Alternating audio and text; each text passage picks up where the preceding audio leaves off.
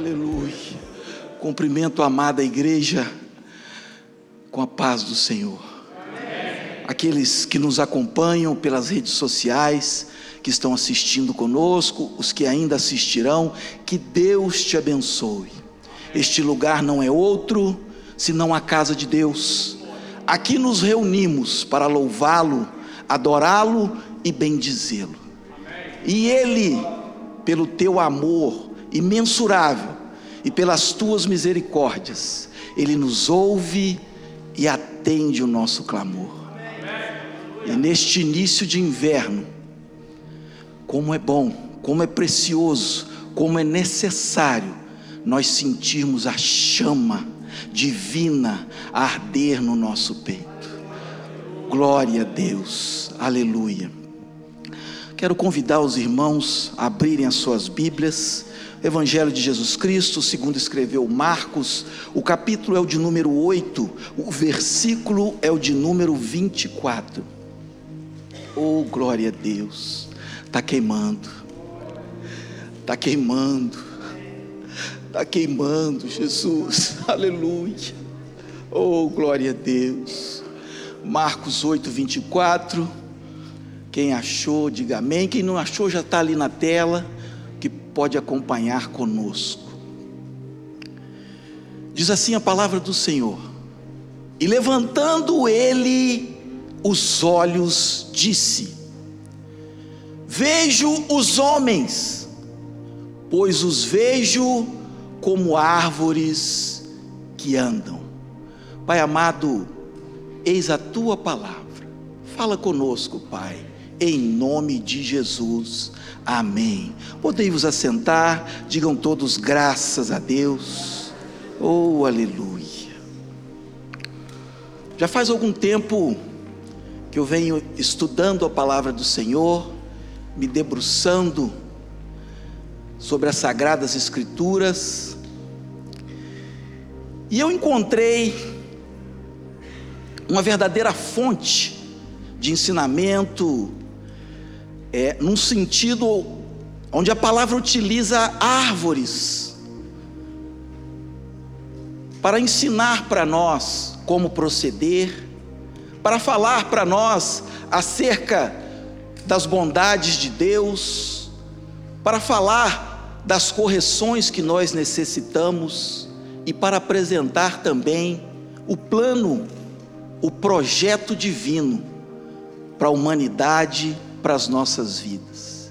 E é interessante como que Deus, na sua infinita sabedoria, inspirou a homens para que escrevessem e escrevessem de forma que nós pudéssemos entender coisas grandes, coisas espirituais, que se não fosse através de uma linguagem figurada, comparando com algo que nós já conhecêssemos, nós não poderíamos sequer imaginar. E quando eu comecei a buscar na Bíblia comparações sobre árvores, foi como se eu tivesse encontrado um cano e ele estourado e a água começasse a jorrar. E eu falei: Meu Deus, quanta coisa, quanta coisa, de Gênesis a Apocalipse. Como que Deus utilizou a figura das árvores para nos ensinar, para mostrar para nós as coisas que aconteceriam, para mostrar como deveríamos proceder para alcançarmos bem-aventuranças. No Salmo 1, por exemplo, a Bíblia diz: Bem-aventurado o varão que não anda segundo o conselho dos ímpios, nem se detém no caminho dos pecadores, e nem se assenta na roda dos escarnecedores, mas antes tem o seu prazer no, no Senhor, e na sua lei medita de dia e de noite. E aí vem a comparação: pois será como a árvore plantada junto a ribeiros de água a qual dá o seu fruto na estação própria e cujas folhas não caem. E tudo, tudo quanto fizer, prosperará. Igual a este, tem tantos e tantos e tantos textos que trazem para nós uma referência uma comparação, trazendo a figura das árvores para facilitar a nossa compreensão. O próprio projeto de Deus, o plano divino. Gênesis no capítulo 1, versículo de número 11, foi o próprio Deus quem disse: cubra-se a terra de vegetação, plantas que deem sementes e árvores cujos frutos produzam sementes de acordo com as suas espécies. E assim foi, tarde e manhã, o terceiro dia. No terceiro dia da criação, Deus criou as árvores. Gênesis 2:9, o próprio Deus agora, Deus faz nascer do solo todo tipo de árvore agradáveis aos olhos e boas para alimento, e no meio do jardim, a árvore da vida, a árvore do conhecimento do bem e do mal.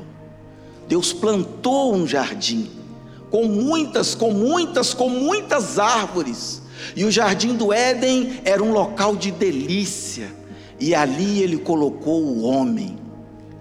E neste jardim existiam duas árvores bem diferentes e específicas.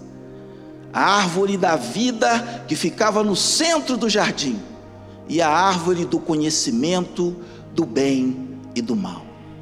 Ali Deus pôs o homem e pediu dele apenas uma limitação: não coma do fruto da árvore do conhecimento do bem e do mal. Por quê?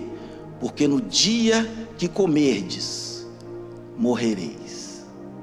E lá estava o homem, Adão, com todo aquele Éden à sua disposição, mas foi enganado e foi levado a fazer exatamente aquilo que Deus tinha proibido.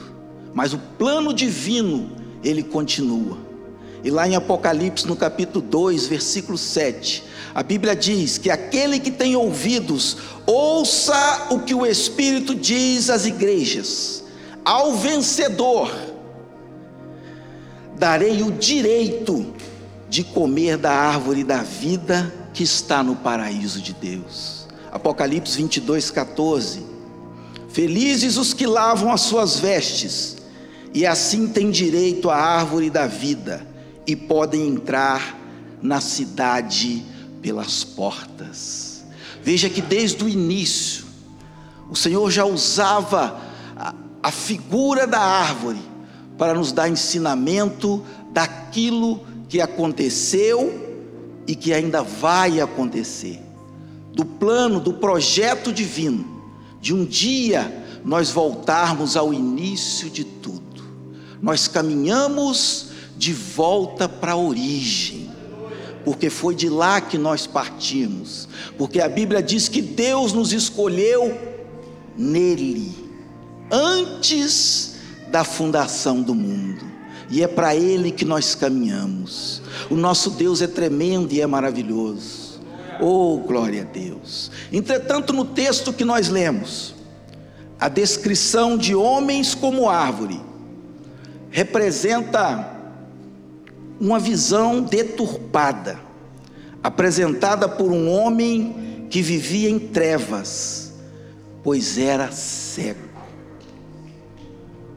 Nesse caso, quando aquele homem menciona que ele via homens que andam como árvores, ele estava deixando transparecer que a sua visão ainda não estava totalmente recuperada, que ele ainda não enxergava muito bem, que ele não podia discernir bem ainda as coisas, porque homens não são como árvores, e árvores também não andam. Se nós fôssemos exercer aqui um pensamento para justificar, para dizer que as árvores andam. O que nós teríamos que fazer? Árvores não andam, elas são estáticas, elas ficam paradas.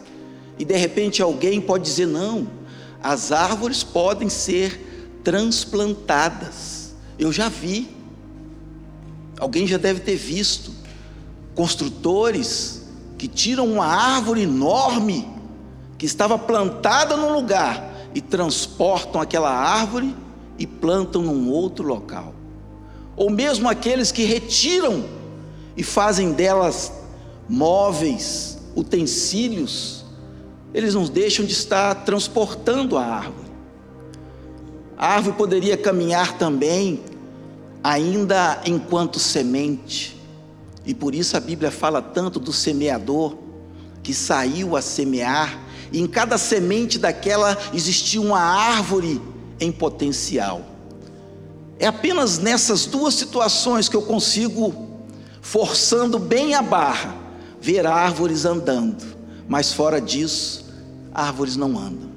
Então aquele moço não estava enxergando muito bem. E veja o que o texto nos diz, Marcos capítulo 8, versículo de número 22. Marcos 8, 22. Glória a Deus. E chegou a Betsaida, e trouxeram-lhe um cego, e rogaram-lhe que lhe tocasse. Pode deixar esse versículo aí, irmã, por favor, por enquanto. Jesus chegou a Betsaida. Betsaida era uma vila, uma cidade pequena, e esse nome significa casa de pescadores. Alguns, alguns discípulos eram dali. Jesus chega naquela cidade para encontrar com aquele homem para transmitir aos seus discípulos um grande ensinamento, uma grande lição. Porque no contexto de onde eles vinham, Jesus já tinha falado aos seus discípulos, depois da multiplicação dos pães, da segunda, enquanto eles atravessavam, o capítulo 8 de Marcos traz isso para nós. E eles ficaram preocupados quando Jesus os alerta quanto ao fermento dos fariseus e eles pensavam em seus corações: nós não trouxemos pão, a gente tem apenas um pão aqui, como é que vai ser? E Jesus, sabendo de tudo, ele repreende os seus discípulos e diz para ele: como pode? Vocês têm olhos, mas não veem, têm ouvidos, mas não ouvem, vocês não estão entendendo, vocês não viram a multiplicação dos pães. Não é sobre isso. Eles não entendiam. E se tem algo que deixa o coração de Deus triste, é quando nós não entendemos a oportunidade da sua visitação. O texto começa dizendo que Jesus chegou a Betsaida. Ele estava visitando, na verdade, revisitando aquela cidade uma cidade considerada impenitente, junto com outras demais, que assistiram tantos milagres do Senhor, mas que ainda assim continuavam com seus corações endurecidos. E é por isso que o Senhor disse: ai de ti, ai de ti Betsaida, ai de ti Corazim, porque se em Tiro e em Sidom tivessem sido feitos os milagres que foram realizados aqui nessas cidades, eles teriam se convertido. Mas as pessoas dali, elas não se arrependiam, elas gostavam apenas de ver o milagre acontecer.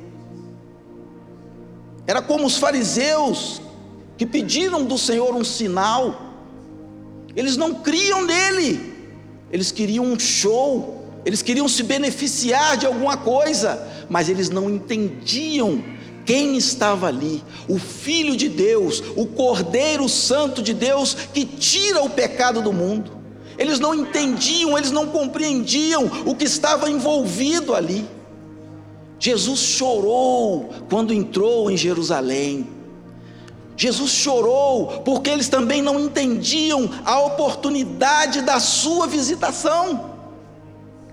Jesus chorou quando esteve com Lázaro ele foi para ressuscitar Lázaro.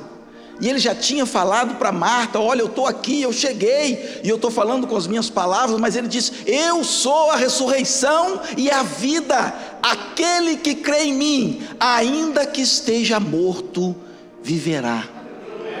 Mas quando ele caminha para levantar Lázaro, ela vira e fala: Mas Senhor, já tem quatro dias. Ou seja, ela não entendeu nada. Estava tão junto do Mestre, mas ainda não conseguiam enxergar, não conseguiam compreender. E como que isso entristecia e entristece o coração de Deus?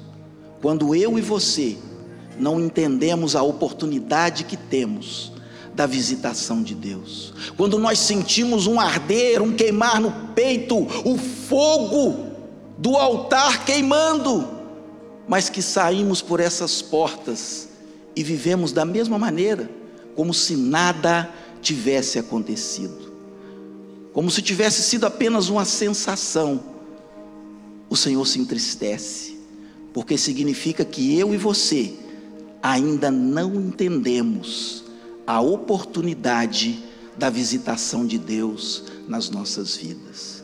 Jesus chegou em Betsaida. Embora fossem impenitentes, ele foi visitar aquela cidade. Quando nós não reconhecemos essa oportunidade, nós entristecemos o coração de Deus. Pedro e André eram dali, daquela aldeia, pescadores. Oh Senhor, eu louvo ao Senhor porque a Bíblia diz que, mesmo sabendo das nossas fraquezas e limitações, Jesus ouve o nosso clamor e atende o nosso pedido. Havia necessidade do Senhor mostrar na prática para os discípulos aquilo que ele já tinha dito para eles. Vocês têm olhos, mas não veem. E agora ele encontra com a multidão que trazia um cego, e eles rogam, eles pedem ao Senhor para que o Senhor tocasse, curasse aquele homem. As pessoas daquele lugar já tinham assistido muitos milagres, muitas curas, muitas maravilhas, e eles sabiam que Jesus podia curar mas o coração daquele povo continuava endurecido. Eles queriam apenas ver o milagre acontecer, mas não queriam ter intimidade. Eles não queriam, eles não permitiam que os seus corações se abrissem para receber a salvação que vem do alto. Mas Jesus assim, ele ouve. E é interessante Coloca o versículo 23, por favor. Marcos 8, 23. E tomando o cego pela mão, levou-o para fora da aldeia. Jesus encontra, ele entra na cidade com seus discípulos, encontra aquela, aquelas pessoas trazendo aquele, aquele cego, e elas pedem que o Senhor o toque. Jesus poderia ter falado com qualquer um dos discípulos ali, Pedro, João, Judas. Judas, larga esse bornal da coleta por um momento, conduz esse homem para fora da cidade. Ele poderia ter falado com qualquer um, mas ele mesmo, o Mestre, tomou aquele homem pela mão e passou a conduzi-lo. Aquele homem, ele era cego, e ele não era um cego de nascença. Sabemos disso por causa da sua declaração, que via homens como árvores. Mas agora nós entendemos que dos cinco sentidos que o ser humano tem visão, olfato, audição, tato, paladar para aquele homem faltava um, faltava visão. E nós sabemos que Deus nos criou de uma maneira que quando nos falta um dos sentidos, os outros ficam muito mais aguçados, mais sensíveis. Na minha infância, lá na minha cidade, Muriaé, Minas Gerais, eu conheci um homem cego que se chamava Pedro. E ele era cego de nascença.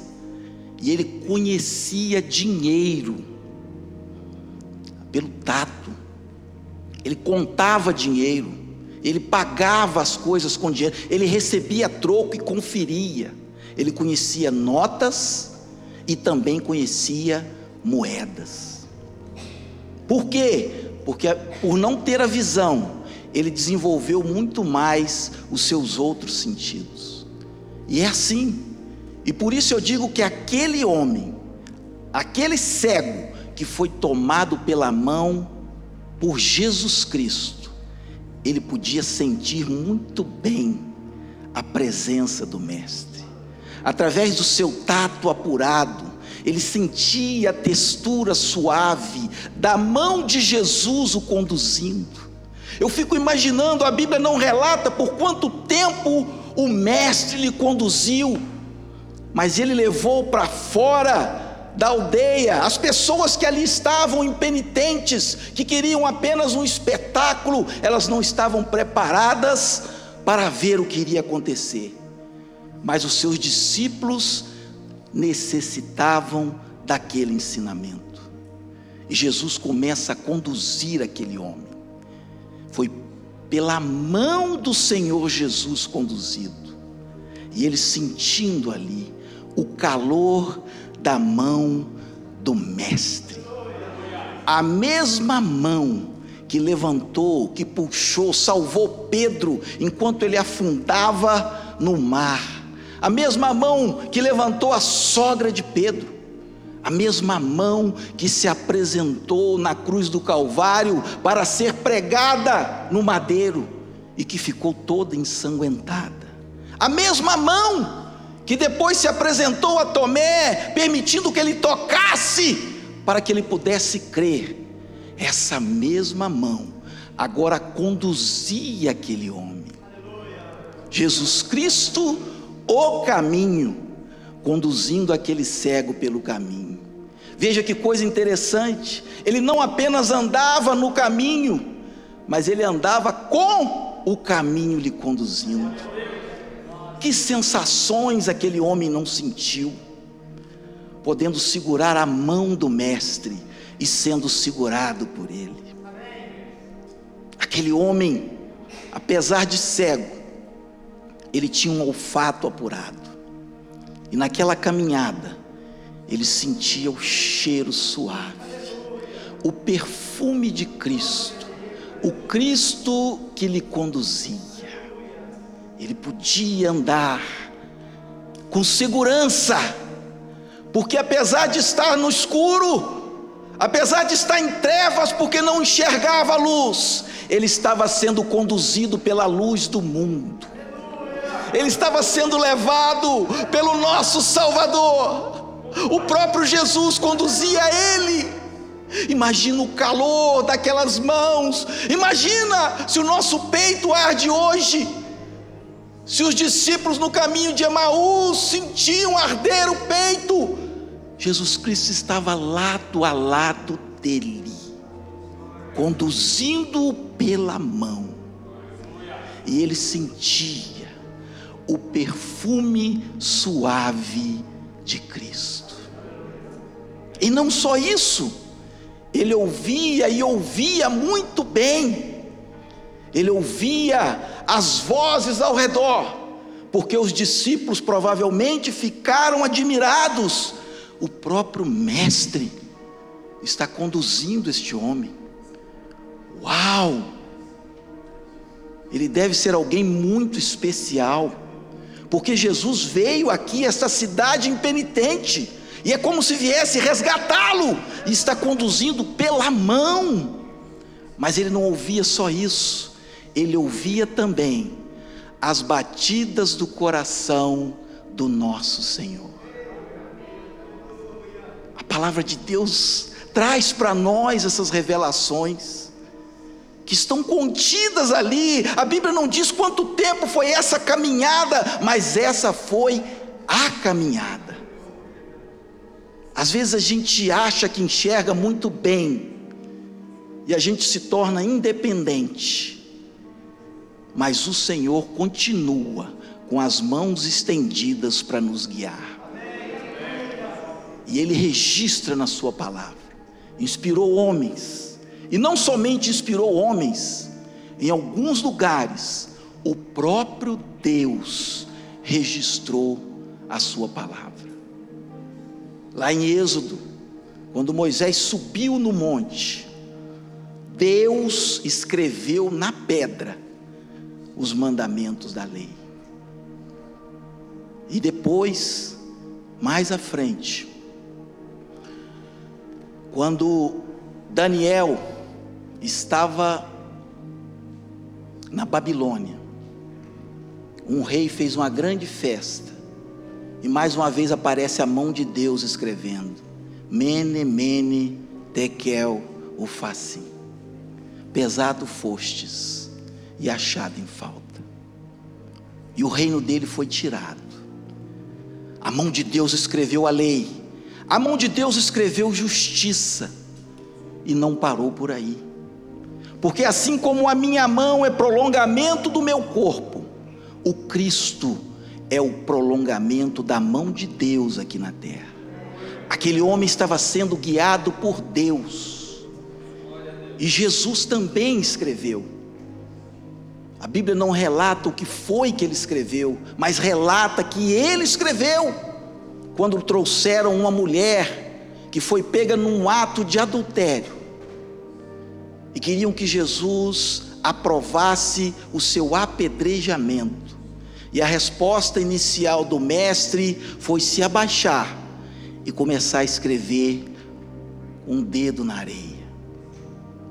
E ele ficou ali um bom tempo e aqueles homens, cada um com a pedra na mão, aguardando. Quando Jesus levanta, ele vira para eles e diz: Aquele que não tiver nenhum pecado, atire a primeira pedra. A Bíblia diz que foram saindo um a um. Ah, irmãos, como eu queria saber o que o Senhor escreveu. A Bíblia não relata. Estudiosos tem tantas e tantas hipóteses. Muitos dizem que o Senhor estava ali relatando o pecado de cada um, porque, ainda que aqueles homens quisessem condenar aquela mulher, o Senhor não queria expô-los, o Senhor queria salvá-los, a eles e também a ela. Mas o fato é que aquela mão que estava escrevendo na areia era a mão de Deus. E era a mesma mão que conduzia aquele homem, que foi tomado pela mão do Senhor. Glória a Jesus. 8:24. Glória a Deus. Levantando ele os olhos, disse: Vejo, pois, homens como árvores.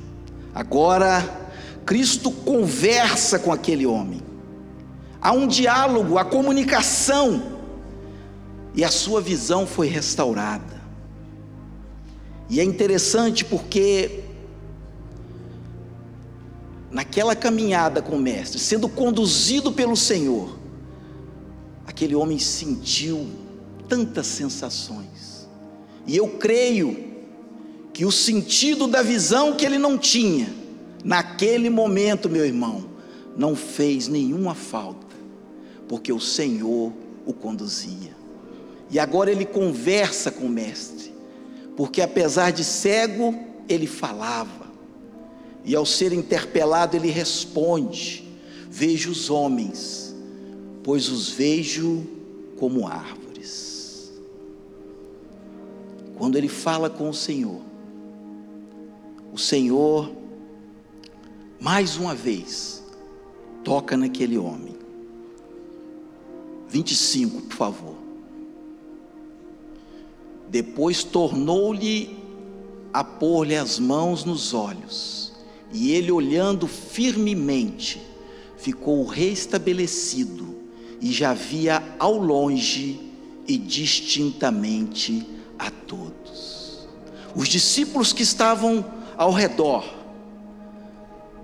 que tinham ouvido da boca do Mestre: vocês têm olhos mas não veem, vocês ainda não entendem, não lembram da multiplicação, não lembram dos milagres, porque agora vocês estão preocupados com pães.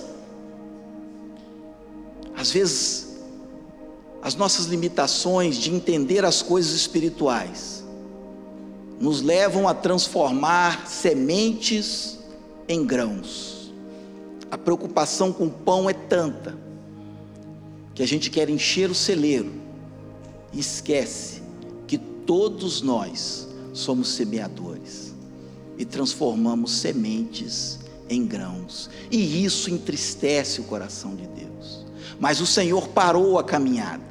E agora ele se volta para aquele homem, ele cuspiu nos olhos daquele homem, a visão foi restaurada em parte, porque ele precisava ensinar para os discípulos que era possível sim uma pessoa enxergar, mas não enxergar, enxergar completamente, uma pessoa ter uma visão turva, embaçada. Lembra de João na ilha de Pátimos, quando o Senhor falou com ele, e ali o Senhor revestido de glória, a Bíblia diz que quando ele se voltou para ver quem falava com ele, o que ele viu foram sete castiçais de ouro. E ele teve que olhar melhor, porque quando ele olha melhor, no meio dos sete castiçais, ele vê o Cristo, o Cordeiro de Deus, o Todo-Poderoso. Nós precisamos pedir ao Senhor que Ele venha abrir os nossos olhos, para que possamos entender qual é o sentido, qual é o propósito da nossa vida. Cinco sentidos que o ser humano tem. Aquele homem só tinha quatro, e o quinto foi restaurado. Mas a palavra sentido é uma palavra que tem vários significados. Na nossa língua nós temos palavras que uma mesma palavra, ela pode ter vários significados. Mas também temos quando várias palavras têm o mesmo significado, nós chamamos de sinônimo. Mas a palavra sentido não, é uma palavra polissêmica, ela tem vários significados. Até os militares usam essa expressão sentido para falar de uma posição de ordem unida. Sentido é utilizado para a direção de uma via. Sentido é utilizado para falar dos nossos órgãos de recepção dos estímulos externos. Mas sentido também significa razão de viver, significa propósito de vida. E esse nós não temos cinco, nós só temos um. E como é triste quando nós encontramos alguém que não tem sentido que não vê sentido na sua própria vida. Ele não entende por que está aqui, ele não sabe o que deve fazer, o coração está sempre agoniado, a depressão batendo a porta, a ansiedade batendo na porta, porque não vê sentido, não vê razão na vida. Quando nós nos encontramos assim, sem sentido para viver, a nossa vida se torna uma vida de escravidão, uma vida de tristeza, de prostração, muito pior do que aquele homem que perdeu um dos seus sentidos, mas ainda tinha quatro. Quando não temos sentido para viver, o nosso coração se desespera e a nossa alma fica vazia. E a qualquer luta que passamos, o desespero vem, e é necessário que o Senhor venha ao nosso socorro. Porque mesmo durante as crises, as dificuldades, ainda que nós não sejamos fiéis, Deus, ele continua fiel e justo. E as mãos do Senhor estão sempre estendidas para nos ajudar. Assim como o mestre resgatou aquele homem restaurando a sua visão completamente, em duas fases, para ensinar para os seus discípulos que era possível sim você enxergar, mas não enxergar corretamente. Que era possível sim você ter ilusão e achar que estava enxergando a verdade. E isso se passa conosco quando nós queremos confiar na força do nosso braço, quando nós tentamos confiar no nosso intelecto, quando nós achamos que somos capazes e que não dependemos de um Criador Todo-Poderoso. São momentos que a gente nem se lembra que vivemos num lugar, num planeta que flutua pelo espaço, que dois terços são de água, um terço de terra e que tem chamas no centro. E nós estamos sobre tudo isso e esquecemos que quem mantém a ordem de tudo é a boa mão do nosso Deus que criou os céus e a terra. Ele mantém a órbita, mantém o equilíbrio, ele mantém a nossa vida. E como que nós podemos passar dias, semanas, meses sem agradecê-lo, sem convidá-lo para direcionar o nosso coração? Muitas são as lutas que às vezes aflige o coração do homem, mas o Senhor, ele tem poder para nos livrar, para nos ajudar a superar todos os embates da vida. Ezequiel no capítulo 37, a Bíblia diz no versículo 1 que a mão de Deus estava sobre o profeta. A mão de Deus está sobre cada um de nós nesta noite nós sentimos a presença dEle. É importante que a gente permita que Ele nos guie.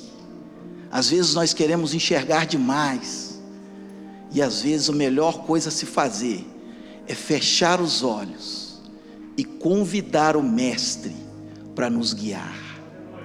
É segurando nas mãos dele, ainda que as águas do mar da vida como diz aquele hino, quiserem nos afogar, nós precisamos aprender a lição, como este cego que segurou na mão de Jesus Cristo e caminhou para que tivesse a sua visão restaurada.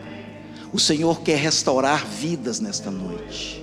O Senhor está com as mãos estendidas sobre este lugar, e Ele ouve o nosso clamor, não apenas ouve, mas Ele atende também. E de repente você pode pensar, mas eu não, a minha fé é muito pequena, eu sou impenitente.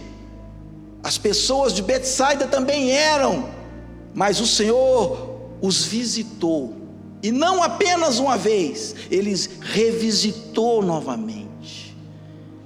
E é por isso que Ele tem visitado a cada um de nós. Deus tem falado ao meu e ao seu coração. Segura nas mãos do Senhor, se apoie nele. Mas assim, verso 26: E mandou para a sua casa, e o Senhor também lhe deu uma proibição. Oh, meu irmão, vai para casa, você já está enxergando bem, que maravilha, que bênção, volta para a sua família, a sua dignidade foi restaurada, você agora vai poder ser sacerdote no seu lar, mas não entre, não entres na aldeia, não volta para o mundo, não desobedeça ao Senhor. Não faça isso. Não volte para a aldeia. Viva uma vida diferente. Permita que o Senhor te conduza. E se vierem as fraquezas, porque nós somos fracos, mas o nosso Deus é forte e poderoso, e as mãos dele não estão encolhidas para nos abençoar, elas estão estendidas sobre nós. Feche os olhos nessas horas. Ore, fale com Ele, é intimidade, converse com Ele. De repente você pode dizer para Ele: Senhor, eu estou vendo os homens, mas eu estou vendo como árvores que andam. E o que quer dizer isso, Senhor? Se depender de mim, as coisas não vão bem, os meus sentimentos não são os melhores o meu poder de decisão, a minha capacidade de entender o que está acontecendo já se esgotou. mas eu sei que o Senhor pode me guiar.